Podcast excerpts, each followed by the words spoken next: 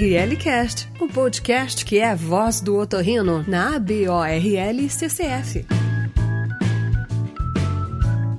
Olá a todos, sejam bem-vindos ao ORL Cast, o podcast da Associação Brasileira de Otorrinolaringologia e Cirurgia Cérvico-Facial.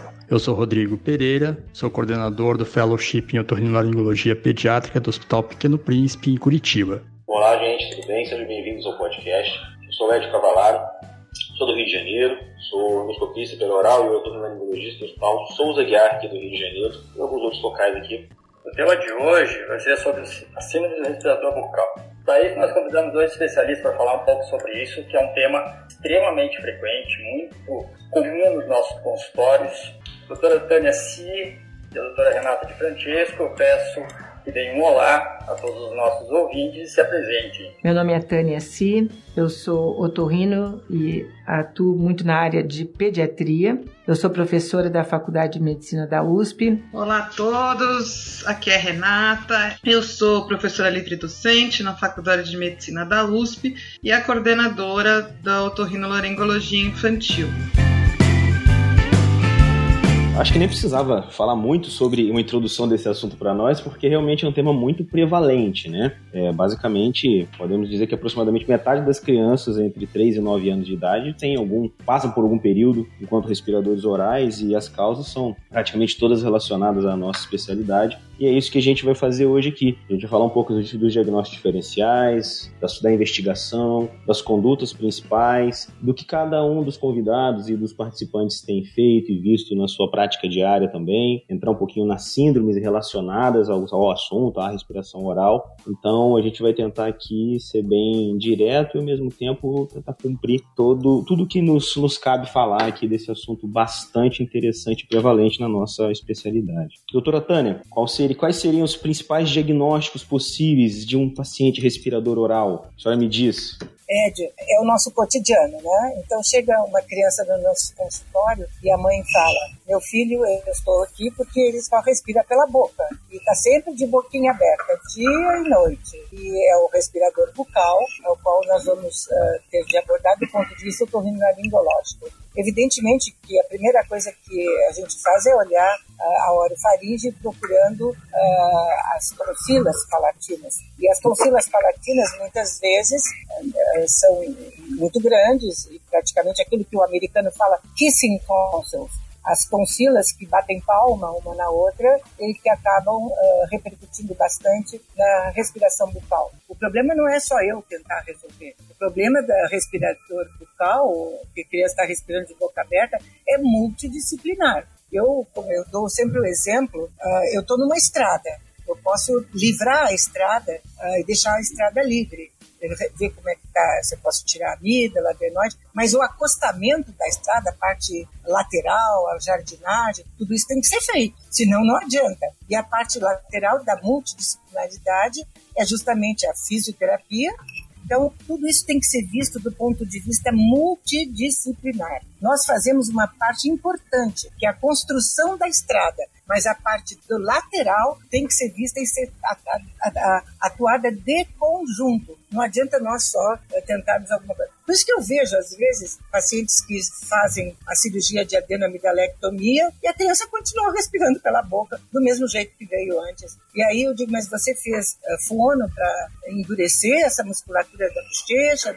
Não, ninguém me orientou. Pois é, não adianta. Na verdade, quando eu tenho meus pacientes que eu indico cirurgia por respirador oral, a criança que está com apneia, etc., eu acho que aqui é, é, um dos fatores mais importantes. Eu sempre digo, vai sair da cirurgia, já vai começar três meses com exercícios. Aí eu dou uma série de exercícios com língua de sogra, com espelho, etc. E a criança vai fazendo durante três meses esses exercícios em casa. E se eventualmente não tiver um desenlace como eu gostaria, de qualquer maneira, a fono, a terapia e a parte ortodôntica tem que ser de mãos dadas conosco. Perfeito, maravilha. E assim, a gente sabe que foi bem citado, né? A, a, as tonsilas estão sempre na nossa mente, né? A gente quer avaliar e tal, mas a gente também lembra da, da rinite alérgica, da hipertrofia dos cornetos, tudo mais. E assim, doutora Renata, quais seriam uma forma mais na sua vivência, qual seria a forma mais objetiva de identificar, de fazer esse, esse diagnóstico inicial, principalmente em relação às queixas, quais são as queixas que, que escuta-se mais dos pais, que se procura mais numa entrevista com os pais? É, como seria essa, essa abordagem inicial também na sua vivência, na sua experiência? Então, veja bem, muitas vezes a mãe chega pra gente com essa queixa clássica de que a criança está respirando de boca aberta, ou que o nariz é entupido, ou que ronca, né? E a gente vai, então, a partir disso, investigar essa história. Se, o, se respira pela boca o tempo todo, se é uma coisa intermitente, se coça o nariz, se escorre, se tem crises, se tem infecções recorrentes, né? Como a Tânia falou, dentro desse grupo multidisciplinar que a gente faz a, a abordagem dessas crianças, é muito comum que a criança venha indicada ou do ortodontista ou do, do fonoaudiólogo, e às vezes a queixa é simplesmente, ah, foi o dentista que pediu para a senhora avaliar. Né? Então, caracterizar bem essa, esse quadro de respiração oral frequente, intermitente, contínuo, se é associado à obstrução, coriza, espirros, que é o que nos vai sugerir, então, né, um quadro alérgico, um quadro inflamatório, um ronco, e caracterizar esse sono da criança que é fundamental, porque às vezes, ah, ele ronca, mas todo mundo ronca lá em casa, né? Mas não, quer dizer, como é esse ronco da criança? Isso vai nos direcionando aí para as queixas. No exame físico, então, avaliar o tamanho das tonsilas, como a Tânia falou, é obrigatório, né? E a avaliação da cavidade nasal. Tem edema, tem coriza, como, é os, como são os cornetos, pálidos, né? O que já vai nos dar a, a, característica inicial e as nossas ideias diagnósticas. E a partir daí, a gente vai investigar, então, né, de, de uma forma mais cuidadosa, né, a gente vai partir para a propedêutica armada, ou seja, para os exames, para caracterizar melhor esse quadro. Então, Renata, disso que eu queria comentar um pouco, lógico, a gente sabe que a gente tem aquela face adenoidiana, aquele rosto que também auxilia a aparência da criança, até para confrontar uma informação que às vezes os pais nem identificam claramente que existe a respiração oral, né? Mas a gente consegue perceber no consultório isso. Com relação aos exames, a controvérsia que sempre existe é fazer ou não fazer nasofibroscopia na criança, no consultório. Se é fácil, se é difícil. A gente sabe que crianças são difíceis de lidar no consultório para fazer exames invasivos. Então, quando, como que você coloca a necessidade de fazer um exame de imagem, fazer uma nasofibroscopia para identificar a causa da obstrução, como adenoide aumentada ou uma hipertrofia de cornetos, ou você utiliza raio-x qual que é a utilidade de cada um deles? A gente ainda pode usar o raio-x de cavo como uma propedêutica inicial? O que, que você acha disso? Eu, eu acho que o ideal, né, se a gente fosse independente das condições, mas o ideal seria a gente fazer nasofibroscopia, porque a gente vai, ser, vai ver não só o tamanho da, da tonsila faríngea, né, ou, ou da adenoide, vamos dizer assim, né, de uma forma mais comum, mas a gente vai ver, como você já citou, os cornetos, as características da mucosa, se tem processo inflamatório, se tem secreção, se essa adenoide em si está edemaciada, ou tem secreção sobre ela, ou só um aumento. Então, assim, a condição ideal é fazer a nasofibroscopia.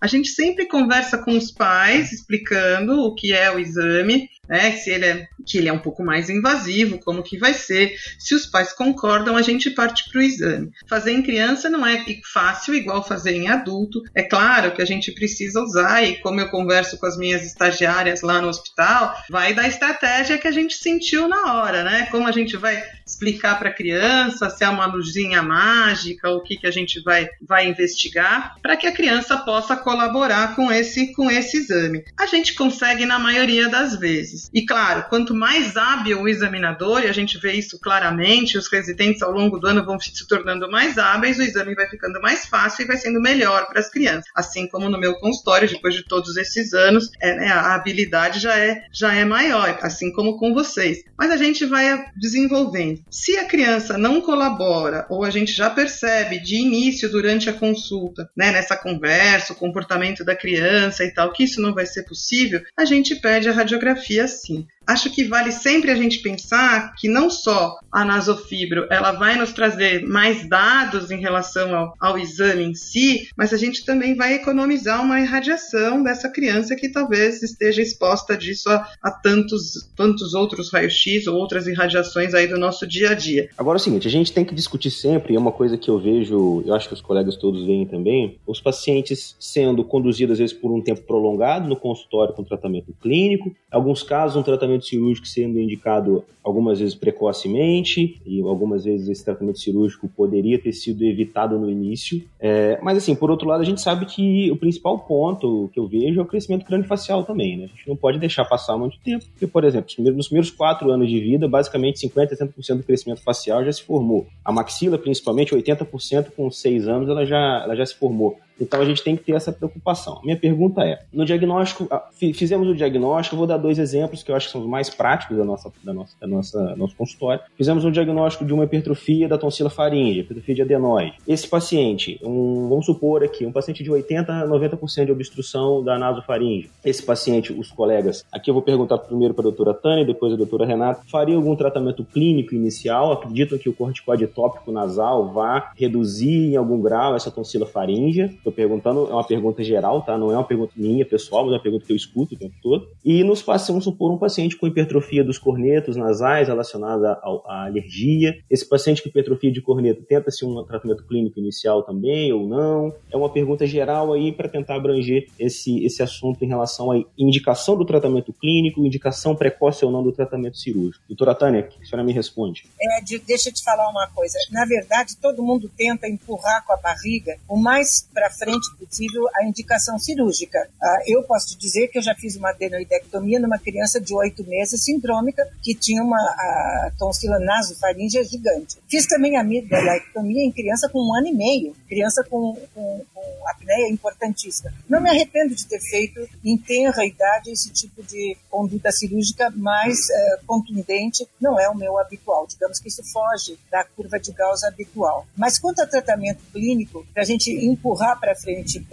pensar em cirurgia um pouco mais tarde, o corticoide tópico eu adoro. Adoro o corticoide tópico. Muitas vezes, uh, em algumas situações, se o paciente tem uh, muita conjuntivite, espirros, coriza, e que a parte alérgica está associada, entra também uh, com antileucotrieno também para essa criança e entra por um prazo mais prolongado. Eu não tenho tanto problema. Tem gente que hoje em dia fala em antileucotrieno. Ah, ai, que horror, é cheio de efeitos colaterais. Tem...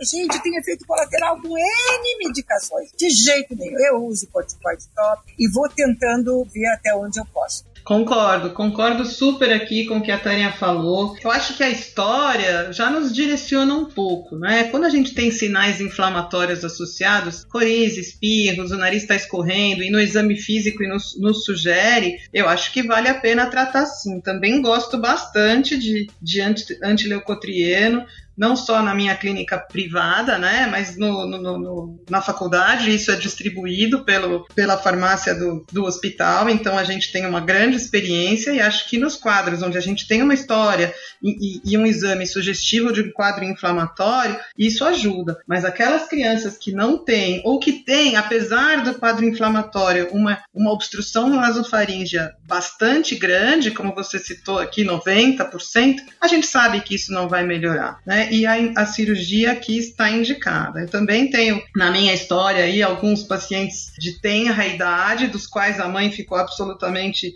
satisfeita, porque são crianças que nem comiam e não cresciam e se desenvolveram, então, acho que vale sempre caracterizar o quadro da criança, né? Essa é o, é o mais importante da nossa prática diária para que a gente possa direcionar o tratamento da mesma forma. E veja, não melhorou em pouco tempo, porque uma rinite vai melhorar rápido e sobra uma obstrução. Aí esse paciente vai ser tratado. Agora, não são meses e anos para esperar, vamos ver o que vai acontecer, porque, como o Edio falou, a gente está comprometendo o desenvolvimento da criança, não só é, geral, como o crescimento crânio-facial de forma importante e isso vai variar de acordo com a idade. Oh, perfeito. O motivo da pergunta é justamente esse, porque eu vejo, e eu acho que todos veem, é, o tratamento, um paciente não alérgico de um, um exemplo, de um ano e meio, uma criança que não tem indícios claros de alergia, sendo conduzido no consultório para tentar chegar nos dois anos e meio, três anos. Essa criança fazendo apneia, essa criança é, não dormindo, os pais não dormindo, fazendo inúmeras outras, passando por inúmeras outras situações que reduzem muito a qualidade de vida dela e dos pais, e às vezes tá, essa criança está sendo conduzida com corticoide tópico por seis meses, um ano, sem uma sem resposta e ah, vamos esperar mais um pouco. É, mas eu não sei, né? Eu acho que a Tânia pode me complementar, mas eu nunca achei nada assim cientificamente comprovado da idade mínima para indicar um procedimento cirúrgico, né, Tânia? Eu acho que o que vale aqui é comprometimento da criança, o quanto isso é importante e relevante influenciando na sua qualidade de vida, o quanto a gente vai melhorar o seu desenvolvimento, né? Mas essa história que a gente ouve por aí de vamos esperar a idade, eu não, não conheço nenhuma comprovação científica. O que, que você acha, Tânia? Acho que não, né? Renata, não tem mesmo, não tem limite de idade. O que importa é o conjunto da obra. Você Sim. olhar a criança de uma maneira holística e não fixar com regra de números. ORLcast, o podcast da ABORL CCF. Eu acho que isso é um tema bastante interessante da gente de conversar. Vocês falaram bastante sobre a intervenção precoce em crianças pequenas. Com relação ao tratamento cirúrgico, na verdade, a gente tem diversas, diversas possibilidades de, de, de controvérsias com relação ao tratamento cirúrgico. Como a gente está falando muito mais agora de adenoide, de tonsilas palatinas, eu queria colocar um, um, um ponto a mais de, de controvérsia nessa intervenção precoce e perguntar se vocês têm, por hábito, é, se vocês têm essa a, a, tendência a intervir também no nariz em crianças e em que idade vocês têm a tendência a intervir no nariz, nos cornetos nasais. Então, a gente sabe que adenoide não é a única causa de obstrução nasal na infância. Então, uma criança que tem hipertrofia severa de cornetos nasais, vocês têm, Renata, você tende a mexer nesses cornetos ou a fazer um procedimento na adenoide, manter tratamento clínico no corneto? Quanto tempo você vai observar isso? Eu acho que vale aquilo que a gente falou antes, quer dizer, se tem um quadro inflamatório, merece tratamento medicamentoso. Agora, se a gente tem uma obstrução anatômica e uma, uma né, que a gente vê que isso é compromete de fato o quadro da respiração da criança, né? Mas veja, turbinectomia em criança não faço e às vezes a gente pode lançar mão de alguma, algum procedimento cirúrgico, porém não invasivo, como uma cauterização, mas eu acho que isso não é regra. Isso depende de analisar caso a caso. Né? Eu, eu, de rotina, turbinectomia, seja qualquer uma das técnicas, tradicional, shaver, turbinoplastia, não, não costumo fazer em criança, tá certo? Acho que a criança não suporta esse pós-operatório de crostas, não acho que isso é, é fundamental uma cauterização, eventualmente, ela pode ser bem-vinda, analisando caso a caso. Eu nunca até hoje me lembro de ter feito em criança pequena turbinectomia nessas crianças. O pós-operatório, aquilo que a, Renata falou das costas, é uma coisa terrível depois de, dos curativos subsequentes. E a gente sabe que a, a atopia é uma doença de base, uma uhum. doença é crônica. Então você vai intervir, fazer uma dinamidalectomia numa criança de dois anos e pouco e já fazer a turbinectomia, eu acho prematuro. Eu acho que esse tratamento uh, antialérgico vai continuar no decorrer do tempo. Uma das melhores coisas que existe para mucosa uh, alérgica é a criança ir para o mar, não é piscina, é mar, água do mar que tem o iodo, que tem o sal. É maravilhoso. As crianças que estão no mar voltam depois da, da, temporada da praia com o nariz maravilhoso. É, essa questão da, do, dos cornetos é uma questão que eu vejo realmente muito polêmica. Todo evento que a gente vê e participa sobre essa, esse assunto do corneto, nessa idade, é polêmico. Mas assim, a minha, só fechando esse a minha, meu, ponto ali assim, em relação a isso, eu acho que os cornetos, a partir de certa idade, eles têm que ser muito mais considerados ainda na, na avaliação, porque eu, eu também vejo o outro lado, pessoas não operando os cornetos, os pacientes continuando muito sintomáticos, geralmente pacientes maiores de que 3 a 4 anos. Né? Eu não me lembro também de ter feito uma turbinectomia no paciente menor de 3 anos, mas em, a partir de 5 anos a gente, eu pelo menos tenho, tenho na minha vivência o, a indicação de fazer em alguns casos, principalmente quando eu examino no intraoperatório, às vezes eu falo com a mãe, ó, posso definir isso no intraoperatório, um corneto muito ósseo, um corneto que não é só uma hipertrofia mucosa, é uma criança francamente alérgica, que vai realmente de difícil controle, a gente sabe que é a turbinoplastia, a turbinectomia. Eu acho que o importante, eu acho que a mensagem não é bem essa, o importante né, que eu acho que a gente pode dizer é que os correios merecem sim a nossa atenção, porque eu vejo muito essa questão. Crianças sendo operadas a adenamidelectomia de 5, 6 anos e continuando ainda com quadro de respirador oral, mesmo em, em uso de tratamento da rinite alérgica, né? Então, acho que essa avaliação é, é legal. E as outras condutas, assim, quando, na, na, prática de vocês, dos colegas aqui, indicar fono, quando encaminhar para o dentista, quais são, nessa multidisciplinaridade que a doutora Tânia falou muito bem lá no início, quando que ela entra para os colegas, quando que ela se faz realmente necessária, ou não realmente necessária não é bem a palavra, mas quando ela se faz realmente não dá para se privar dela. Acho que é super importante, ori essas orientações são muito importantes, mas às vezes, junto com, essas, com essa flacidez, né, uma, um tônus diminuído, a gente tem toda uma alteração proprioceptiva, as alterações de mastigação, a deglutição atípica, né, como é descrito pelos, pelos fonoaudiólogos, e claro, isso vai depender da idade, né? Eu acho que quando a gente examina uma criança que já chega para a gente com alterações oclusais muito importantes, e acho que a gente tem que estar tá atento, né, ao que é uma mordida cruzada, uma mordida aberta, uma projeção dos incisivos, essa criança, ela obrigatoriamente já precisa de avaliação ortodôntica, e o dentista vai resolver se a intervenção é agora ou é mais para frente, né? Então, porque isso é, é, complementar. A orientação caseira, como a Tânia falou, acho que vale a pena sim. Nas pequenininhas, né, que não que, que vão fazer melhora da, da, da consistência da comida, né, dois anos, assim, muito pequena, você vai orientar a mãe de como vai melhorar a consistência da comida, né, essas brincadeiras de língua de sogra, até que a criança consiga fazer, e isso vai evoluindo. Mas quando a gente tem crianças maiores, que já têm alterações bem nítidas e bem importantes, acho que é obrigatória aí a, a avaliação, tanto do, do dentista como do fonoaudiólogo, porque como a Tânia falou logo na, na abertura, né, quer dizer, se o acostamento não tiver bem tratado, não basta desobstruir a estrada, não é isso, Tânia? Então, eu queria fazer um comentário né, com relação a isso, Ed, só te interrompendo, te cortando um pouco, é que a gente vê nesse ponto que a doutora Tânia e a doutora Renata comentaram a importância real da intervenção precoce, da identificação precoce da, da respiração bucal. Justamente porque se você trata uma criança mais precocemente, a tendência natural é de que ela se recupere mais facilmente com relação e tenha muito menos necessidade de outras intervenções para resolver justamente essa flacidez muscular, essa alteração dos bucinadores que a doutora Tânia falou. Vocês levam isso em consideração no raciocínio da intervenção ou não? Sim, sim, isso é importantíssimo. Às vezes a família chega pra gente, não é, Tânia? Acho que a gente né, Tânia, Ed, todo, todo mundo que está ouvindo pra, a gente, ouve todos os dias. Ai, mas ele não é muito pequenininho pra gente operar, né? Então, assim, desde o começo que a gente disse é sintomas, intensidade, qualidade de vida e não tem idade. Quanto antes a gente reverter, melhor para o desenvolvimento da criança em todos os aspectos, inclusive alimentação, mastigação, deglutição e evitar o, o desenvolvimento dentro do crânio facial alterado. No, quase 90% da face está formada por volta dos 4, 5 anos de idade, porque é aí que vai vir a troca dos incisivos. E vamos lembrar que a criança é pequena, mas os dentes são do tamanho do adulto, esses dentes que vão chegar. Então, essa face precisa estar tá preparada. Então, sempre né, é melhor a gente prevenir do que correr atrás do prejuízo, não é, Tânia?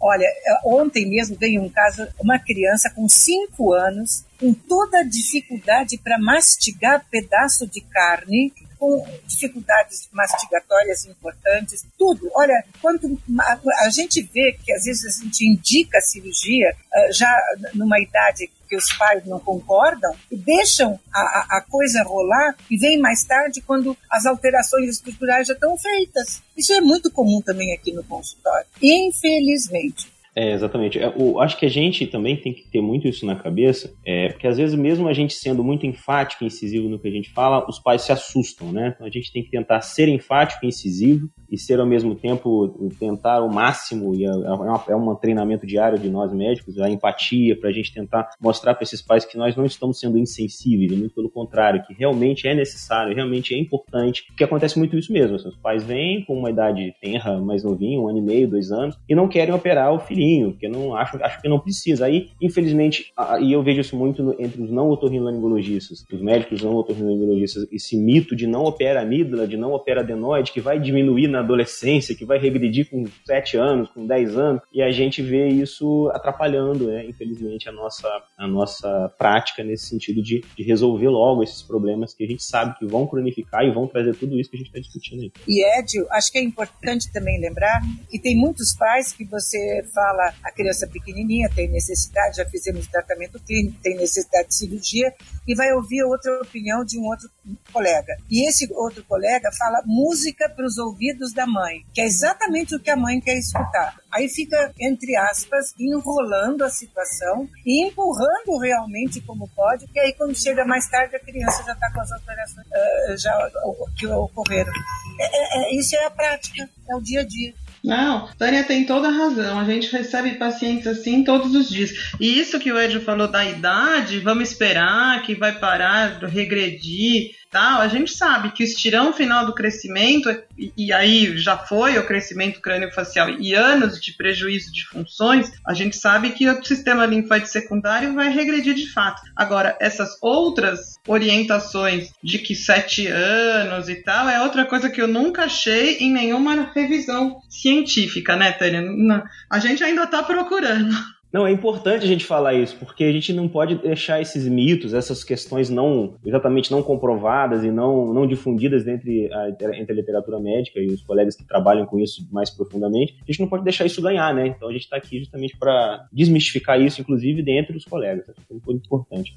Bom, e sobre as síndromes? A gente sabe que existem a, a, a respiração, a síndrome do respirador oral já é por si e per si uma síndrome, né? A gente já considera dessa forma. Só que e as outras síndromes? Os pacientes sindrômicos que têm também esse quadro, que tem a relação com o quadro de respiração oral. Doutora Renata, qual é a sua. Eu sei que em, em sua prática tem muita experiência com os pacientes sindrômicos e por isso que queria começar com, com você. Qual é a sua visão disso, dessa questão? Então, Ed, a gente tem uma experiência grande em pacientes com síndromes genéticas, né? Acho que a, a diferença aqui são, são síndromes genéticas, que a gente vai falar, por exemplo, síndromes crânio-faciais ou crânio-sinostoses, né? É, Cruzon, Crohn, Apert e tantas síndrome de Down e tantas outras que cursam com as alterações craniofaciais. Essas crianças, elas têm mais repercussões né, da, da, obstrução nasal ou nasofaríngea do que as crianças normais, crianças típicas, vamos chamar assim,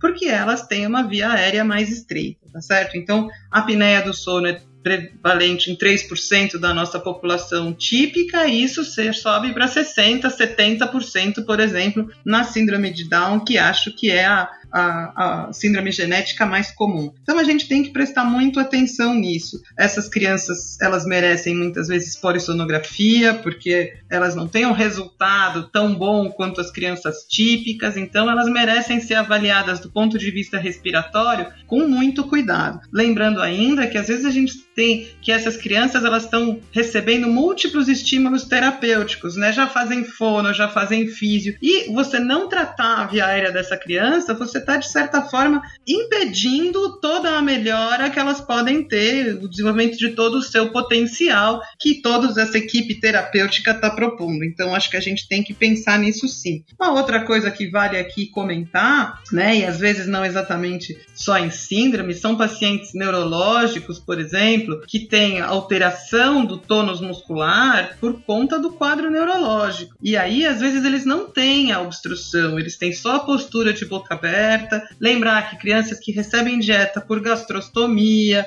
né, para é, encefalopatia é, crônica, né, anóxia perinatal, quer dizer, esses pacientes cuja dieta é pastosa porque tem disfagia, ou que já recebem dieta por GTT, ou que o, o tônus muscular é diminuído pelo próprio quadro é, neurológico, muitas vezes a gente tem todo esse aspecto de respirador oral, mas que não tem a obstrução, tá certo? E isso é uma coisa para a gente levar em consideração, mas todo o prognóstico dessas crianças do que a gente esperaria de fono, físio, tratamento ortodôntico etc., não vai ser o ideal, né? Porque as funções básicas do dia a dia não vêm sendo exercidas. Uma outra coisa que é importante lembrar são pacientes oncológicos que estão recebendo quimioterapia. Nestes é muito comum a hipertrofia do linfático de Valdaia, que também tem que ser abordado com bastante uh, cuidado. E outra, né, lembrando, né, que agora a Tânia falou dos oncológicos, lembrar daqueles pós-transplante cujos tratamentos com imunossupressores aumentam o tecido linfóide. A gente tem que ficar de olho, sim, não só pela síndrome, mas com a possível doença linfoproliferativa que vem associada. Perfeito. Eu queria aproveitar já esse gancho e fazer uma pergunta para vocês. Se muda a forma de abordagem de exame desses pacientes. Então, vocês têm, vocês fazem um exame no paciente sindrômico, vocês encaram da mesma maneira no consultório, com raio-x, com nasofibroscopia, ou tem uma tendência maior a fazer exames com sedação nos pacientes que têm síndrome para ver as obstruções multinível que existem nesses pacientes? Eu, eu não acho que, que de primeiro, assim, a gente nem falou no começo, mas nasofibra diagnóstica comum sob sedação não faz parte do meu, do meu dia a dia, tá certo? Porque, enfim, não vale a pena, vamos, vamos dizer assim. Agora, se a gente for procurar os guidelines todos, e eu acho que a gente tem que prestar muita atenção nessas, nesses dados de cirurgia multinível, né, de avaliação em cirurgia multinível, quando a gente vê né, as casuísticas e os trabalhos, o primeiro passo é sempre a adenomidalectomia. Esse é o, é o gold standard, é o padrão ouro, e a partir daí, aqueles que não tiverem uma melhora, a gente vai poder procurar outros sítios de obstrução. Exceto, claro, se a gente já tem sintomas de laringomalácia, outras coisas, mas daí são exceções, né? Não são o nosso dia a dia. Então, eu acho que não faria o, o, a sonoendoscopia de primeiro momento, tá certo? Acho que ela tem o seu papel em casos específicos, mas jamais, jamais é pesado, né? Mas assim, não, não indicaria, não é? A cirurgia multinível como primeira conduta, tá certo? Então, se a gente não indica a cirurgia multinível como primeira conduta, salvo exceções de, de outros sintomas, né? Como eu já falei, por que a gente faria a sonoendoscopia logo de, de primeiro momento? Então, né, como dizem os guidelines, primeiro a adenomidalectomia, se elas já forem hipertróficas, né, às vezes elas não são, ou o paciente já foi operado. Aí sim a gente vai partir para outros, outros tipos de exames. E também, Renata, é importante a DISE, essa uh, endoscopia, justamente a criança sob sedação para você olhar, quando você tem sintomas de laringomalácia, de refluxo, alguma coisa que, que te leve a suspeitar de patologias da área uh, de vias aéreas, mais para baixo. Mas da parte de primeiro faz a parte de cima e depois vê essa parte posso, se realmente indica alguma coisa nesse sentido. Senão, não há necessidade nenhuma. Perfeito. E quando a gente faz uma endoscopia dessas, tem algum ponto específico que a gente tem que procurar, alguma coisa de diagnóstico diferencial que vocês queiram comentar ainda? Eu acho que é importante sempre observar a base da língua, o estreitamento faríngeo, se tem alterações depois laríngeas ou até traqueomalácia, tá certo? As crianças sindrômicas, elas vão ter obstrução em vários níveis. A gente não pode esquecer que às vezes não é não é a via aérea do ponto de vista tubo aéreo, né, propriamente dito, como a gente está falando, mas é a característica, a arquitetura daquela via aérea que vem da alteração crânio-facial, né? A gente tem crianças que a gente faz a adenomiodalectomia, mas que elas melhoram de fato, né? Por exemplo, nas crâniosinostoses, elas melhoram de fato do quadro respiratório quando faz o avanço em bloco maxilo mandibular, tá certo? Então, assim, é, a gente tem que conhecer bem o tipo de paciente que a gente tem, quais são as possibilidades. No PI Robin, por exemplo, é a distração mandibular, que vai nos ajudar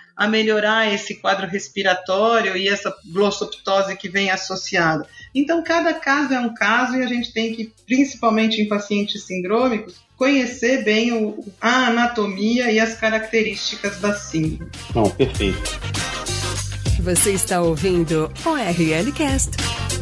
Bom, acho que Essa nossa conversa de hoje foi muito, muito produtiva, foi assim bastante enriquecedora para todos que estão ouvindo. Queria agradecer a presença de todos aqui e aos nossos ouvintes também, sendo eles otorrinolaringologistas, médicos de forma geral ou profissionais de outras áreas. É bastante importante a gente discutir isso no nosso dia a dia, porque é de fato o que nós fazemos, é uma boa parte do nosso consultório. E agradecer demais que todos aí, a participação de todos aí nessa nossa, nesse nosso podcast de hoje. Doutora Tânia, doutora Renata. Sim, obrigado, Abol, obrigado, Ed, obrigado, Rodrigo, Renata. Uh, foi um prazer, é uma iniciativa muito boa, essa troca de experiências espontânea, eu acho que é disso justamente o que se precisa no dia a dia. Uh, desfazer os mitos e ver o que cada um faz na sua prática diária. Uma boa, um bom resto de semana para todos, um Feliz Natal e que o ano de 2021 seja maravilhoso. Um abraço bem grande a todos vocês. Muito obrigado a todos da BOL mais uma vez pelo convite. Que todos tenham um um 2021 excelente, que a gente supere aí as dificuldades que a gente teve durante esse ano e que seja ótimo aí, sucesso para os podcasts de vocês. Obrigada pelo convite. Muito obrigado, pessoal. Muito obrigado ao Ed por compartilhar comigo essa apresentação, esse podcast. Obrigado, doutora Tânia e a doutora Renata, pelos esclarecimentos e pela, pela fenomenal participação que vocês tiveram aqui. E obrigado aos ouvintes, a todos que nos ouviram hoje hoje, certo? Foi, queria agradecer muito à Associação Brasileira de Otorrinolaringologia pelo convite e convidar nossos ouvintes a entrar nas plataformas da associação, no www.aborlccf.org.br, que é o site da associação. Lá a gente tem todos os direcionamentos para as nossas plataformas, para os podcasts, para as lives que foram feitas pela associação e tem muito conteúdo interessante para que todos possamos aprender cada vez mais. Obrigado novamente novamente pela, para a associação pelo convite e até a próxima, pessoal. Até mais.